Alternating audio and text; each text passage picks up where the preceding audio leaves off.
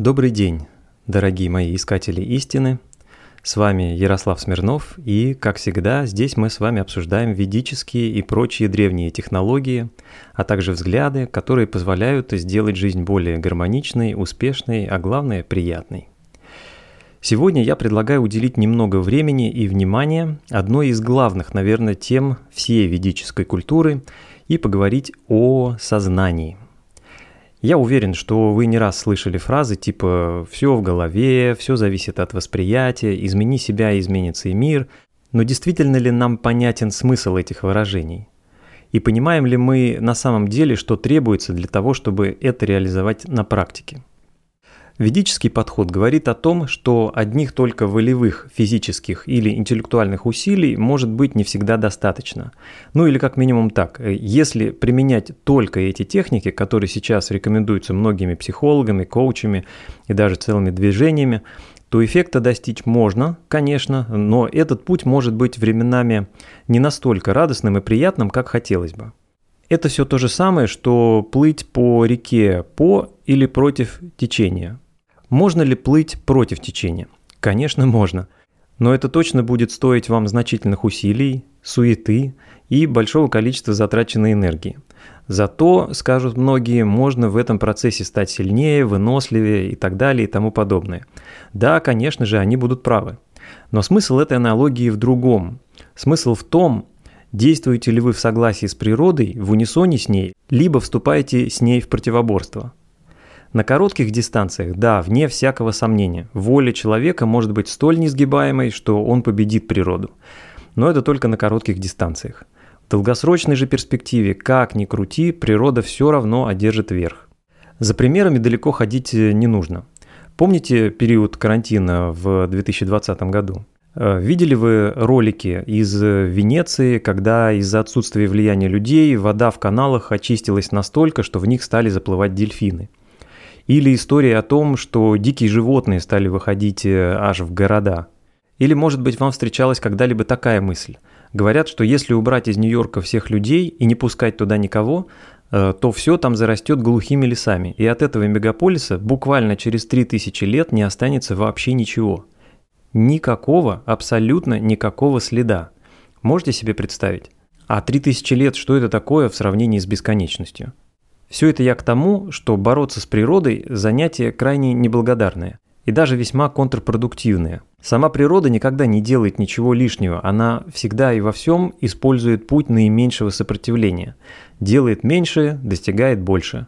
Посему кажется значительно разумнее, приятнее и, главное, многократно эффективнее двигаться с ней в унисон. И тогда любое, даже самое малое усилие, которое вы будете прилагать при движении по течению реки, будет только вас ускорять. Более того, ваше путешествие при этом обещает быть куда более приятным, чем неэффективное движение против течения. Если вам нравится эта аналогия, главный вопрос, который может у вас возникнуть, ну окей, я согласен, как теперь мне сонастроиться с этой природой. И это как раз то, почему так важно поговорить о сознании. Прежде чем мы продолжим, хочу еще раз напомнить, что если вы еще не слышали выпуск, который называется «Дисклеймер», я рекомендую послушать сначала его, чтобы мы с вами были на одной волне. Ну, а если уже послушали, тогда начнем, э, чтобы ближе к концу выпуска сформулировать два небольших практических эксперимента, которые вы сможете сразу же и попробовать. Ну что, давайте разбираться. В университетские годы, когда я изучал или по-простому проходил философию, я познакомился с одним относительно современным течением, которое называется солипсизм. Идея солипсизма, э, как должно быть, вероятно, понятно из названия, заключается в том, что есть только одно мое сознание и больше не существует ничего. Ни других людей, ни физических предметов, ничего. Ну, или хотя бы так, может быть, что-то и существует, но сказать об этом определенно точно нет никакой возможности, потому что все, что есть в моем распоряжении для анализа, это мои мысли и уже обработанные и отфильтрованные данные моих органов чувств. А что там эти органы чувств воспринимают на самом деле, никому не известно. Эта мысль звучит э, достаточно радикально. Я помню, как э, мы с энтузиазмом обсуждали это все с моими университетскими друзьями, но по факту эта концепция так и осталась для нас, э, по сути, просто мыслительным экспериментом, не более – на практике же она была сложно доказуемой, да и, главное, малоприменимой. Ну а что, так вот начинаешь э, ты с кем-нибудь э, разговор на эту тему, и в один прекрасный момент вы неизбежно приходите к тому, что один из вас говорит «Существует только мое сознание и больше ничего». А другой такой «В смысле? Я же знаю, что я существую». Ну вот на этом э, чаще всего разговор и заканчивался. Только годы спустя я узнал и осознал, что и многотысячелетняя ведическая традиция, а также Каббала, например, говорят на самом деле о том же самом. Но Делают они это на порядке изящней, глубже и не так бессмысленно, как это делает солипсизм. Ведь, как ни парадоксально, но солипсизм ведет себя крайне материалистично, несмотря на то, что, казалось бы, материальную реальность э, отрицает. Веды и Каббала, напротив, говорят о другой реальности, которая как раз одна и существует на самом деле, а то, что мы воспринимаем, это различные слои и механизмы ее сокрытия, или другими словами, самоограничения. И вот это уже совсем другой разговор. Всем нам прекрасно известны три состояния сознания, правда ведь? Бодрствование, сон со сновидениями и глубокий сон. В бодрствующем состоянии сознания уровень осознанности максимальный. Ну, если говорить только про эти три состояния. При сне со сновидениями он меньше, при глубоком сне еще меньше. В глубоком сне уровень осознанности становится настолько мал, что даже кажется, что при этом состоянии сознания вообще ничего нет. Ни тела, ни окружения, ни мыслей, ничего. Эти три состояния являются базовыми и очень привычными для нас. И ученые, скорее всего, будут вам говорить о том, что все три являются абсолютно необходимыми для нормального функционирования психики и нервной системы. И лишение, в том числе насильственное, человека одного из этих обязательных состояний почти гарантированно приведет к самым плачевным последствиям. Ведь бодрствование нужно для функционирования, глубокий сон для отдыха, а сон со сновидениями для упорядочивания памяти. И об этом вам, скорее всего, и так уже хорошо давно известно. Но вот то, о чем наука в современном понимании этого слова на протяжении долгих веков забывала, так это то, что есть четвертое состояние сознания, которое является точно таким же обязательным для нормального функционирования психики, как и первые три. В ведической литературе это состояние называется турия или турья, э, как это можно встретить в русскоязычных текстах. Турия на санскрите буквально означает «четвертое», и в ведической литературе может называться также мостом. Почему мостом? Потому что турия – это состояние сознания, которое неизбежно присутствует между бодрствованием и сном со сновидениями, или между сном со сновидениями и глубоким сном, и так далее. Оно является как бы переходным, трансформационным, и оно является таким же естественным для физиологии человека, как и другие три. Именно это промежуточное состояние сознания открывает окно и прямой доступ к глубинным и наиболее базовым структурам и ресурсам сознания – и, если хотите, даже всей Вселенной. Именно это состояние сознания позволяет автоматически проводить настройку на гармоничные вибрации самой природы. Проблема только в том, что в популярной литературе вам с большой охотой будут рассказывать о необходимости и пользе, например, здорового сна. Даже будут учить, как правильно спать, а вот о развитии четвертого состояния сознания вы мало где информацию найдете. Но я надеюсь, что это пока. Между тем, это состояние физиологически измеримо и обладает полностью уникальными характеристиками, четко отделяющими его и от бодрствования, и от сна со сновидениями, и от глубокого сна в том числе. Если говорить про ритмы головного мозга, например, то четвертое состояние сознания ассоциируется с альфа-ритмами, которые связаны с состоянием покоя, глубокого расслабления и бодрствования одновременно – в ведической традиции э, развитию этого состояния сознания уделяется весьма большое внимание. И даже разработаны системные методы для этого, один из которых, кстати говоря, это медитация. Но не абы какая, а совершенно определенная, такая, которая позволяет наиболее эффективно использовать естественные тенденции ума и тела, чтобы, так сказать, тренировать свою турию. То есть, другими словами, держать окно связи со Вселенной открытым дольше и привыкать к этому состоянию все больше и больше. Что это за медитация? Это прямо тема отдельного, наверное, разговора, поэтому сейчас э, пока не будем углубляться в детали. Кстати, в наших с вами разговорах мы часто обращаем внимание на переходные моменты в природе, типа восходов и заходов э, Солнца, затмений или новолуний, или санкранти, то есть переходов Солнца в новый сидерический знак и так далее, и так далее – все потому, что это в некотором смысле такие же переходные моменты, мосты то есть, э, только уже в масштабах самой природы, а не просто отдельного человека. И именно эти моменты считаются особенно благоприятными как раз в том числе и для медитации. Что же происходит в ходе э, базовой практики медитации, да? А происходит вот что. Человек э, погружается в это четвертое состояние сознания, пребывает в нем, а когда медитация завершается, четвертое состояние сознания сменяется каким-то другим, из тех трех, которые нам известны. И каждое состояние сознания, по сути, существует дискретно, то есть э, отдельно друг от друга. Они таким образом сменяют друг друга.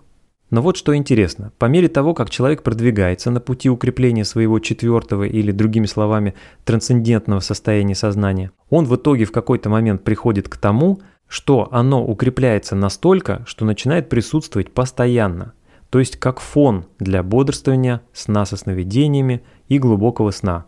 И вот эта конфигурация уже является пятым состоянием сознания. Человек начинает 24 на 7, то есть постоянно действовать и, главное, даже думать в полной сонастройке с базовыми законами природы. Поэтому мысли и действия его становятся суперэффективными. Он, как сама природа, делает меньше и достигает больше. Хочу тут пояснить, это не значит, что он не делает ничего. Это значит, что он автоматически избавляется от бессмысленной суеты и тех действий, которые создают работу, но не приводят к результату и совершает, часто совершенно интуитивно, такие действия, которые к нужному результату ведут. Да и сам желаемый результат в его мыслях уже начинает формулироваться так, что перестает противоречить природе и общему движению Вселенной. Человек и Вселенная начинают работать как партнеры. Это пятое состояние сознания, или на санскрите туриятит четана, Махариши Махиш Йоги, который в 20 веке провел колоссальную работу по систематизации всего объема ведических э, источников и знаний, называл космическим состоянием сознания. В этом состоянии еще сохраняется и довольно силен элемент самости, эго ограниченного персонального «я» человека, да, если можно так выразиться. А вот когда с практикой это «я» как бы растворяется во вселенском «я», говорят уже о шестом или божественном состоянии сознания. По сути, человек и Вселенная становятся одним целым, Капля воды снова становится целым океаном, осознает и понимает весь океан. Махариша Махиш Йоги, правда, выделял также даже седьмое состояние, которое он называл сознанием единства. Это когда от сознания капли себя каплей практически ничего не остается, и она уже начинает быть всем океаном сразу. И, кстати, имя этому нашему океану в ведической традиции – чистое сознание – которое по сути и является первоосновой всего. Именно это безграничное, неизменное и вездесущее чистое сознание в целях познания самого себя и путем самоограничений и сокрытий в какой-то момент становится нами, то есть индивидуальными сознаниями, или другими словами, как бы отдельными от океана каплями. Но, и это важно, если эта система работает в одну сторону, она точно так же работает и в другую. И вот так Слившись воедино с этим безграничным океаном чистого сознания, человек вполне себе может стать Богом. И это не сказки и не выдумки, а очень четкая и суперпрактическая система, которую просветленные ведические мудрецы тысячелетиями передавали из поколения в поколение. Слава богу, эта система дошла и до наших дней. Вы можете удивляться, но Каббала, например, говорит ровно о том же самом. Например, там есть термин «эйнсов», то есть без конца. И это как раз то же самое, что ведическое чистое сознание. И каббалистическая традиция в подробностях объясняет, как происходит трансформация эйнсов, который по ступенькам принимает все более ограниченные формы, пока не становится по сути каждым из нас. Кроме этого, эта традиция излагает свою версию системы из 125 ступенек, как из этого ограниченного индивидуального сознания путем поднятия и расширения сознания и влияния прийти ко всеобщему единству, которое называется гмар-тикун, то есть конечное исправление. И тут, как обычно, каждый будет выбирать ту систему, которая его сердцу ближе, но от перестановки мест слагаемых сумма, как известно, не меняется. Здесь уместно, кстати, вернуться к истории с солипсизмом, который утверждает, что ничего, кроме сознания, не существует. Но с учетом того, что мы проговорили, теперь становится понятным, почему эта концепция столь ограничена. Ведь солипсизм, по сути, берет одну каплю из океана и говорит, что вот я, капля, существую, и больше не существует ничего. Мощные же древние традиции тоже говорят, что ничего кроме сознания не существует, но они, говоря про вот это сознание, имеют в виду как раз безграничный океан, а не отдельную каплю. И индивидуализированному сознанию, то есть отдельно взятой капле, еще нужно проделать путь, чтобы слиться с океаном и в итоге стать им. А это уже, как вы понимаете, совсем другая история. Рассматривая движение от обычных состояний сознания к космическому божественному и сознанию единства, мы с вами взглянули как раз вот на это движение. Его, наверное, можно назвать движением вверх, к безграничному сознанию. Хотя, конечно, когда мы говорим про сознание, вообще не особо применимы термины «вверх» или «низ», но для простоты давайте называть так. Итак, движение вверх – это движение от ограниченного индивидуального сознания к безграничному океану чистого сознания. Но ведь до этого было и движение вниз. То есть каким-то образом и с какой-то целью океан когда-то решил себя ограничить и превратиться в каплю, а точнее бесчисленное множество капель. Перестала ли отдельно взятая капля при этом быть океаном? В основе своей, конечно же, нет, потому что она состоит из того же материала, из тех же атомов водорода и кислорода, что и, собственно, океан. Но вот ее мировосприятие сильно изменилось. Она теперь думает, что она капля, она стала индивидуальным сознанием, эдакой мелкой единицей сознания. И вот тут очень интересен вопрос, зачем океану становиться каплей? И как этот процесс становления каплей выглядит? То есть мы посмотрели с вами уже на эту тему от частного к общему, а теперь у нас есть шанс взглянуть на него наоборот, то есть от общего к частному. Я не знаю, как вы, но я, зачем это океану, понять не могу. И на этот вопрос могу пока ответить только интеллектуально. И ответ таков. Таким образом океан себя познает. У безграничного океана или чистого сознания нет никакого другого способа познать себя, кроме как разделить себя на бесчисленное количество мелких частей и посмотреть на себя таким образом со всех возможных перспектив. Но вот зачем ему познавать себя, это уже, возможно, не нашего ума дело. Однако, как именно этот процесс самоотделения океана чистого сознания происходит, вполне описано и в этом можно разобраться. В этом выпуске я больше сконцентрируюсь на ведическом подходе, но если вам будет э, интересно, в одном из будущих выпусков, возможно, постараюсь изложить, как этот процесс выглядит с точки зрения каббалистической традиции, в частности, с точки зрения учения десяти сферот. Но сейчас про ведический подход. Для того, чтобы океану чистого сознания себя познать, на базовом уровне он должен как бы разделиться на три роли, а именно роль субъекта познания, роль процесса познания и роль объекта познания – Грубо говоря, кто познает, как это познается и что познается. В ведической традиции познающий именуется риши, то есть видящий или мудрец на санскрите. Процесс познания – девата, то есть божество на санскрите, и объект познания – чхандас, то есть ритм на санскрите. Получается риши, девата и чхандас, то есть видящий, процесс и ритм. Поэтому, например, когда в каких-то описаниях речь заходит об определенных божествах, то есть деватах, то, скорее всего, под ними подразумевается тот или иной способ познания реальности. Ведь, например, за лягушкой можно просто наблюдать, а можно резать скальпелем и разбираться, как она устроена внутри. И это очень разные способы познания, соответственно, разные деваты, то есть божества. Но в любом случае, каким бы процесс познания ни был, он связан с каким-то действием, правда ведь? Забавен в этом контексте также и выбор слова «чхандас», то есть ритм. В узком смысле чхандас означает поэтический метр, то есть стихотворную ритмику вед.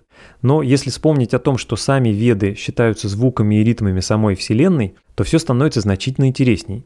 Современная квантовая физика со своими теориями струн, суперструн э, или М-теорией пытается описать как раз тот самый океан чистого сознания, который содержит в себе сразу все варианты и принимает ту или иную форму только при наличии и в зависимости от наблюдателя. Известный двухщелевой эксперимент как раз об этом. Он является демонстрацией того, что свет и материя в целом могут проявлять характеристики как классических волн, так и частиц. Как же этот эксперимент работает? Берут одну пластину с двумя вертикальными прорезями, на эту пластину направляют источник света или электронов, на определенном расстоянии от этой пластины с двумя щелями устанавливают еще одну, уже без прорезей, и она, получается, работает как стена. И если ничего не трогают, а только смотрят на стену и результат, который на ней отпечатывается, то получают такую же картину, которая вышло бы, если бы через две прорези проходили волны. То есть на стене вертикальных полосок формируется не две, а много. И это значит, что все, что проходит через щели, ведет себя как нематериальные волны, которые могут одновременно проходить сразу через две прорези.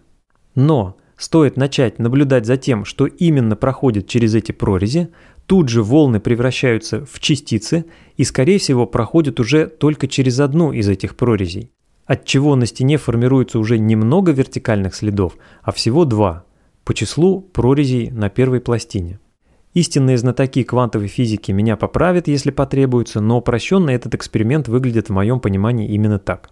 Получается, что пока Риши, то есть видящий или мудрец, не направит свое внимание на определенный аспект, условно говоря, бесформенной массы, она так и будет оставаться безграничной, неизменной, ну то есть единым полем всех возможностей. Но стоит появиться наблюдателю, то есть Риши, как эта масса принимает совершенно определенные вибрации, ритм, то есть чхандас, и превращается во вполне конкретную и определенную материю. Мне очень нравится пример с компьютерной игрой, который показывает, как работает этот механизм. Представьте себе какую-нибудь стрелялку типа Doom или Counter-Strike. Как вы думаете, компьютерный мир существует в этой игре сразу весь, целиком, или существует только тот фрагмент реальности, на который непосредственно в эту секунду смотрит игровой персонаж? Конечно же, существует в деталях только то, на что смотрит персонаж. Иначе потребовались бы невероятные вычислительные мощности, чтобы в высоком разрешении рисовать весь-весь-весь компьютерный мир, даже если на него герой не смотрит и вообще никогда не посмотрит. Понятно, что это было бы дикой и крайне неэффективной затратой энергии. Также работает и природа, и весь наш мир. Он существует только в потенциале, в виде океана чистого сознания или эйнсов, и обретает конкретную физическую форму только когда мы на него смотрим – направляем на него свет своего персонального сознания, светим, так сказать, как фонариком в темной комнате.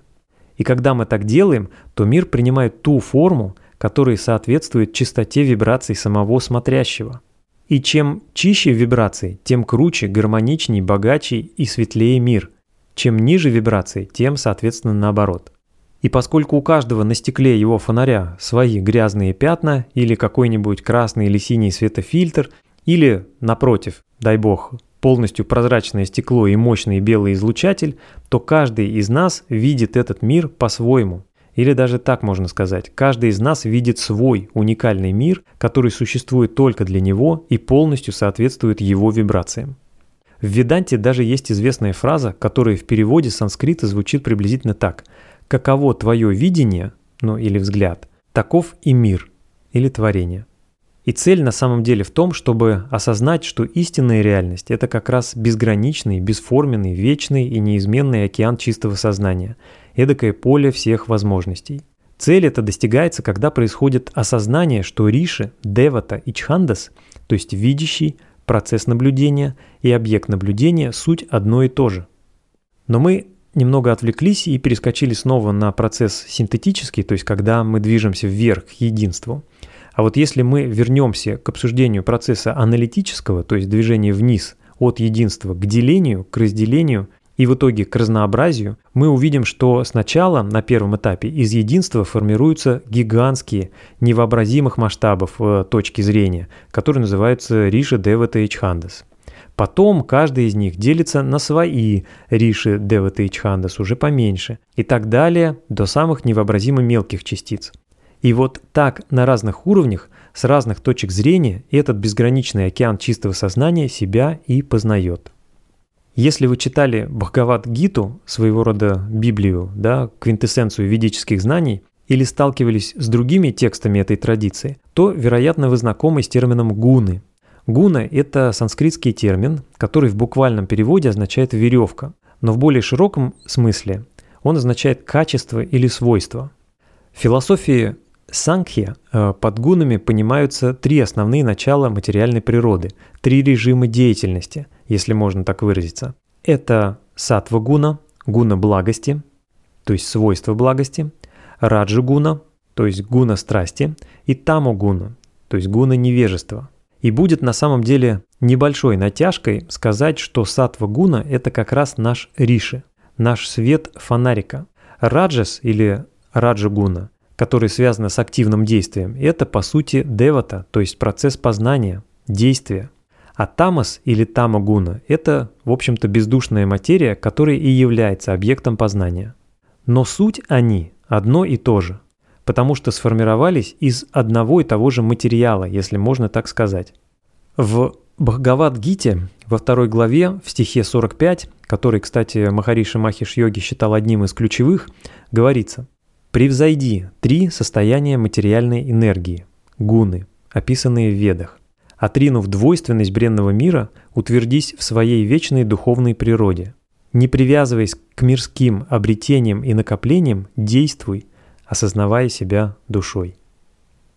То есть, какой бы ограниченной ни была наша точка зрения, полезно помнить, что, во-первых, это все равно точка зрения на весь океан сразу, а во-вторых, это точка зрения самого же океана на самого себя.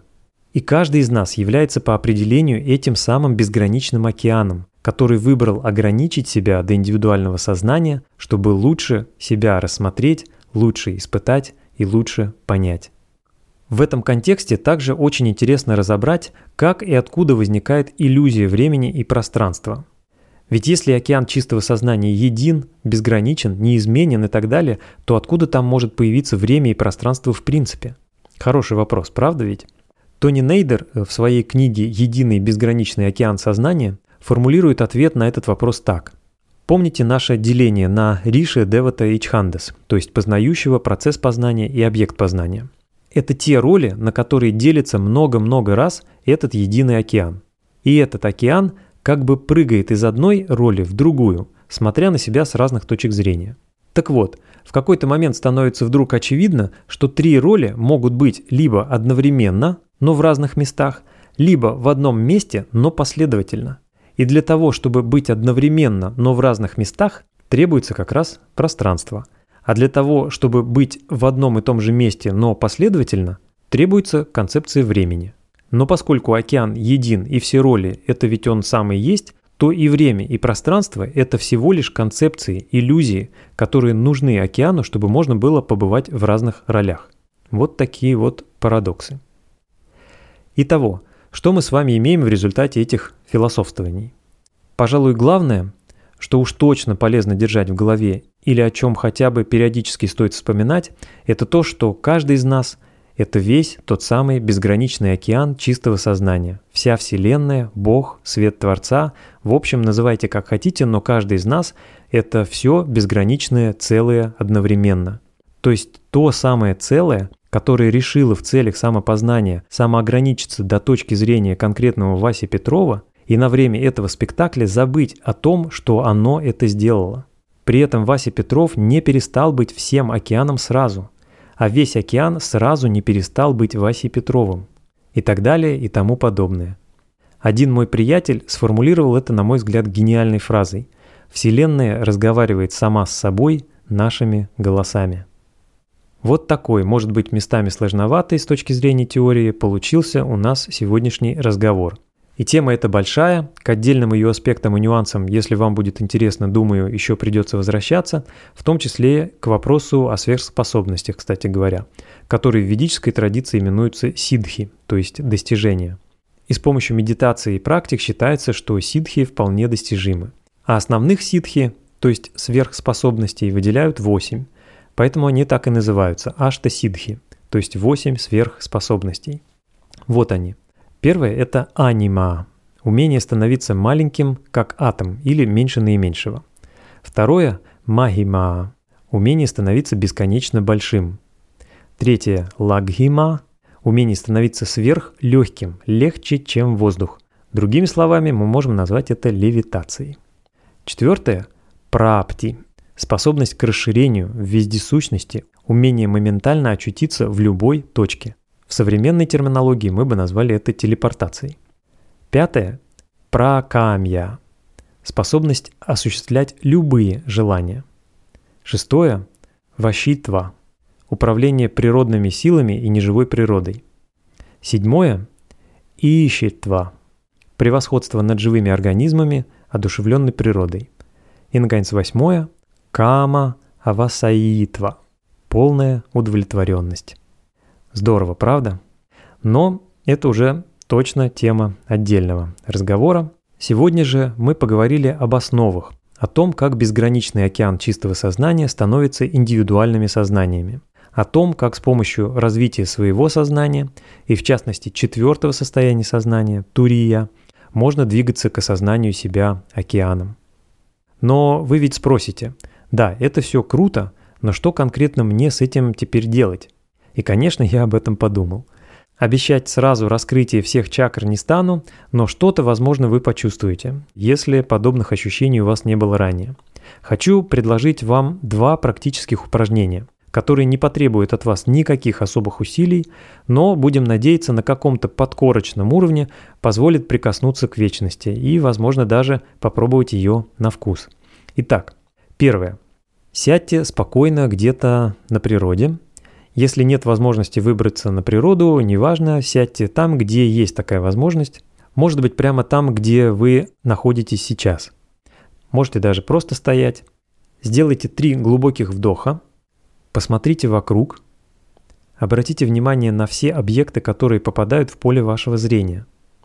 И на большие, и на мелкие, и близкие, и далекие, и заметные, и незаметные. Продолжайте смотреть и наблюдать, и внутренне повторять. Это все я. Это все мое. Это все я. Это все мое. Я есть весь этот мир, все здания и деревья, все реки и моря, все города и все океаны, все звезды и планеты, все травинки и все галактики, все люди вокруг, все облака – все птицы — это все я, это все мое. Вот так. И понаблюдайте за своими ощущениями. Безусловно, вы можете корректировать этот текст так, как вам будет удобно. Здесь важнее смысл, чем дословное повторение. Попробуйте. И второе. Раз уж мы с вами говорили про ритмы, вибрации и частоты, то очевидно, что ведическая традиция не могла обойти стороной вопрос того, как эти ритмы и частоты гармонизировать. И для этого есть много разных инструментов, э, один из которых э, прослушивание рецитаций самих э, вет, но есть еще менее энергозатратный и вполне действенный способ. Попробуйте найти где-нибудь на YouTube или в музыкальных сервисах треки, которые называются Гандхарва Веда – это такая специальная фоновая музыка, основанная на ведических принципах. Она призвана гармонизировать пространство вокруг и все, что в нем находится. Вы можете встретить треки, предназначенные специально для разного времени суток. Обратите, кстати, на это внимание, потому что считается, что каждая часть суток связана с той или иной дошей, гуной или, другими словами, естественной энергетикой, и поэтому для нее нужен свой гармонизирующий ритм. Включив негромко эту музыку, повторю, называется Гандхарва Веда. Вы можете спокойно заниматься любыми своими делами. Постарайтесь в какой-то момент обратить внимание и оценить, насколько вы действуете при этом более сфокусированно и спокойно. За этим интересно понаблюдать и поэкспериментировать с этим. Мне, безусловно, также будет супер интересно узнать о ваших э, опытах. Поделиться вы можете ими со мной и другими слушателями письменно, либо в форме голосового сообщения – Ссылка на страницу, где это можно сделать, э, в описании. Также, как обычно, буду вам невероятно признателен за абсолютно честный и непредвзятый рейтинг и отзыв к этому подкасту, чтобы я мог понимать, насколько это все вам интересно и полезно, или, напротив, совсем неинтересно и не полезно. На этом благодарю вас за внимание, желаю вам невероятных открытий, огромных успехов и больших чудес в вашей жизни. До новых встреч!